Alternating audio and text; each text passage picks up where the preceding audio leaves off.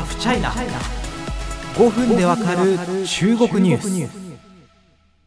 中国の歴史や文化を生かした、えー、コスメブランド、えー、日本に上陸しています。果たして日本でどのような存在感を発揮するのかなぜ中国で、えここまで人気になったのかを今回掘り下げていきたいと思います。スタジオにはゲストをお招きしております。JBA 日本美少協会の粟田翔太理事です。よろしくお願いします。よろしくお願いします。粟田です粟田さんは中国の化粧品とかコスメとかにすごい詳しい人なんですか？そうですね。一応そういうことになってます。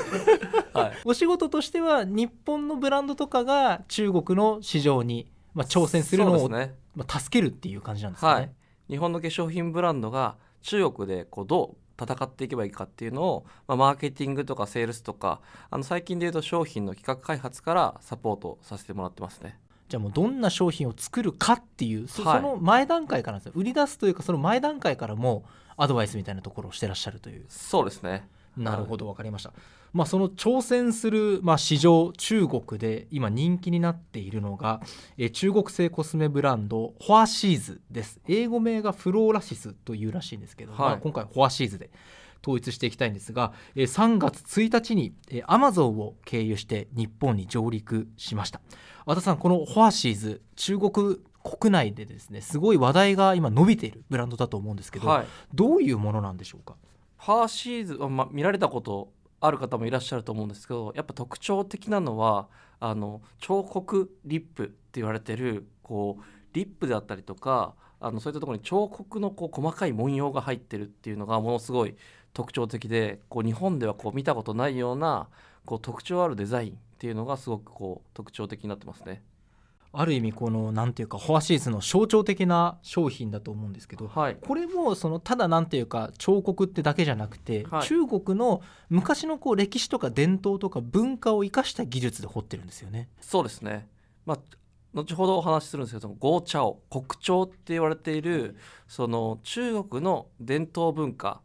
のものをこう中国の新しい世代の、まあ、デザインの感性とかクリエイティブ感性でこう商品に取り入れていくっていうようなトレンドが中国であってまさにその中心的なこうコスメのブランドの一つではないかなと思いますね。はい、今キーワード早速出てきましたけどもグオチャオですね。あの、中国のもう 今日のためにめっちゃ練習したんですよ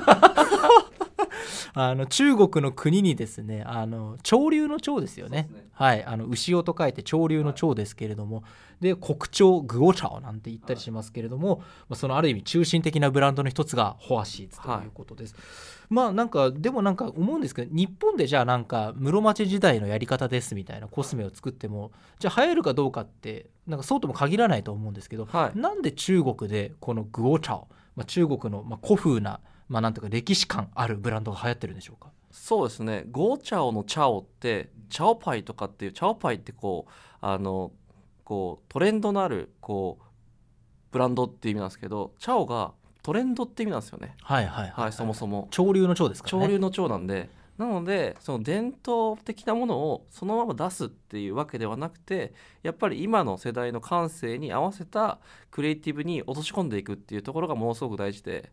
多分その日本の室町文化をそのまま多分持ってきたとしてもちょっと違うなっていうのがまずあると思うんですよね。あとその背景にあるやっぱ中国の経済成長であったりとか、まあ、自国文化への自信みたいなもののこう社会的背景の差も結構大きいんではないかなと思いますね。なるほど結構このグオチャオっていうものを見てると、まあ、中国ってその一党独裁の国ですから何でもかんでもこう共産党が決めた通りに動くって、まあ、それはその通りなんですけど今回のこのブームっていうのは別になんか共産党が作りたいから作ったってわけじゃなくて自然発生的になんか現地の若い人たちが好き好んで使ってるってイメージですよね。そうですねやっぱ国がこう自分たちの文化をしたいから民間に強制的にやらせてとかではなくてあくまでもいいものを作ろうという、まあ、民間のこう自分たちのあのクリエイティブの中でそういうものを取り入れたものが流行っていってっていうのが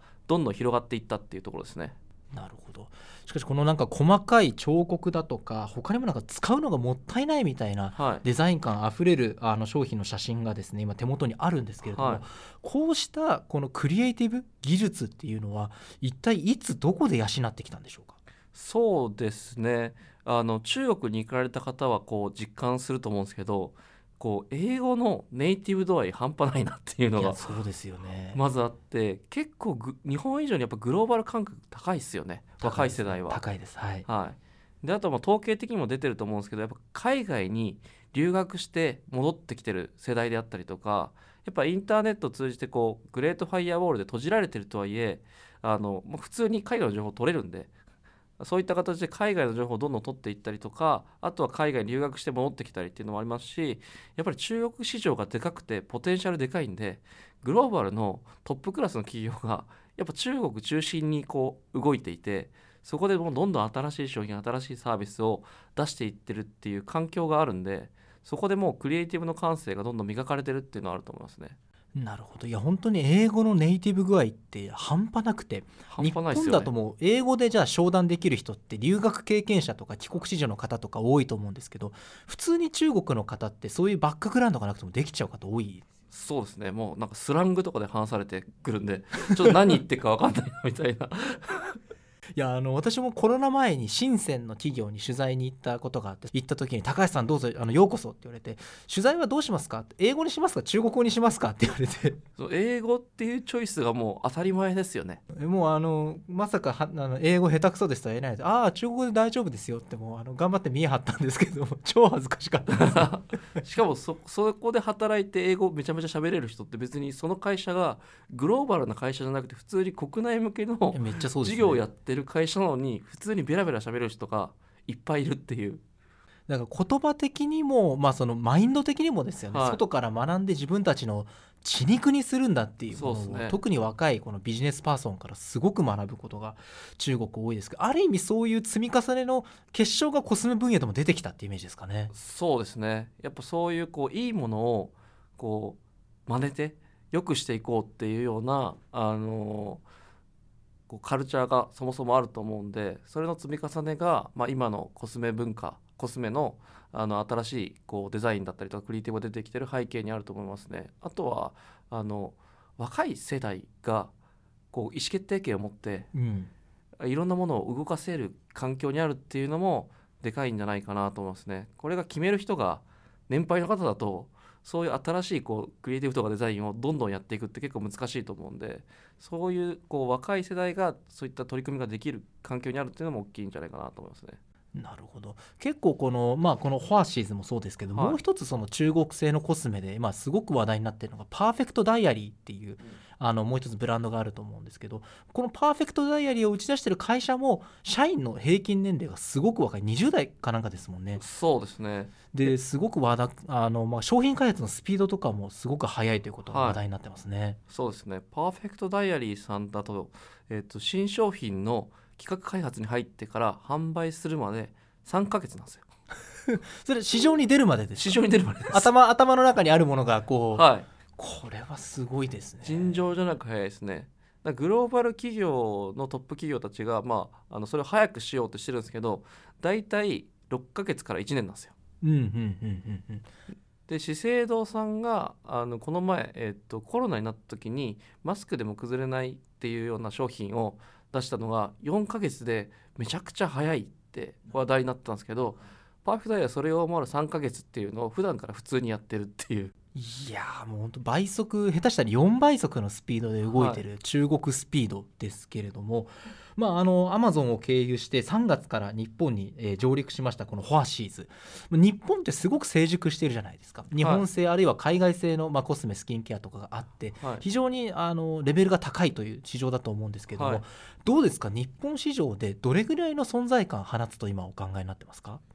いや今はまあ一部そのやっぱ中チャイボーグメイクだったりとか、まあ、中国のあのコスメが好きな人が買ってるっていうようなところはあると思うんですけどどんどんこう大きくなってくるんじゃないかなと思いますね。でその背景の一つとしてはやっぱ中国のブランドが力をつけてるのでもうどんどん海外に、まあ、資本も含めてどんどん展開していくっていうのとあと韓国が日本で流行った背景ってやっぱ韓国エンタメじゃないですか。そうですね、はい、中国エンタメがこれから面白いと思いますしあの今あの日本でも話題になってるこうオーディション中国のオーディション番組あるじゃないですか、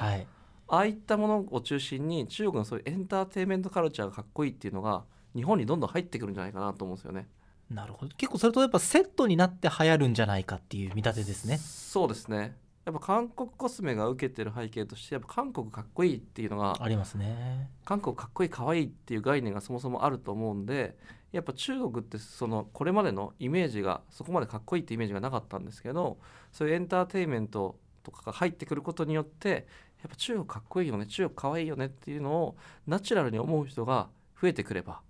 コスメ売れると思いますしやっぱそこを一番起こしやすいのはドラマとかアイドルとか、まあ、そういうとこなんだろうなと思います。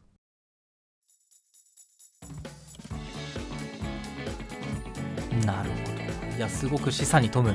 お話ばかりでした。まさに今中国って、まあ、いわゆる中国にもネトフリ的なですね動画サイトいっぱいあるんですけれどもそこでこう競い合うようにこうオーディション番組が出てるんですね日本人の参加者もいたりするんですけれども。そこがまた起点になって、えー、日本でも火がついてきてそこからあるいはエンタメ、えー、コスメなどなどに裾野が広がっていくんじゃないかと思います、えー、これからあともう2回ですね、えー、JBA 日本美少協会の粟田翔太理事とともにお届けしていきます。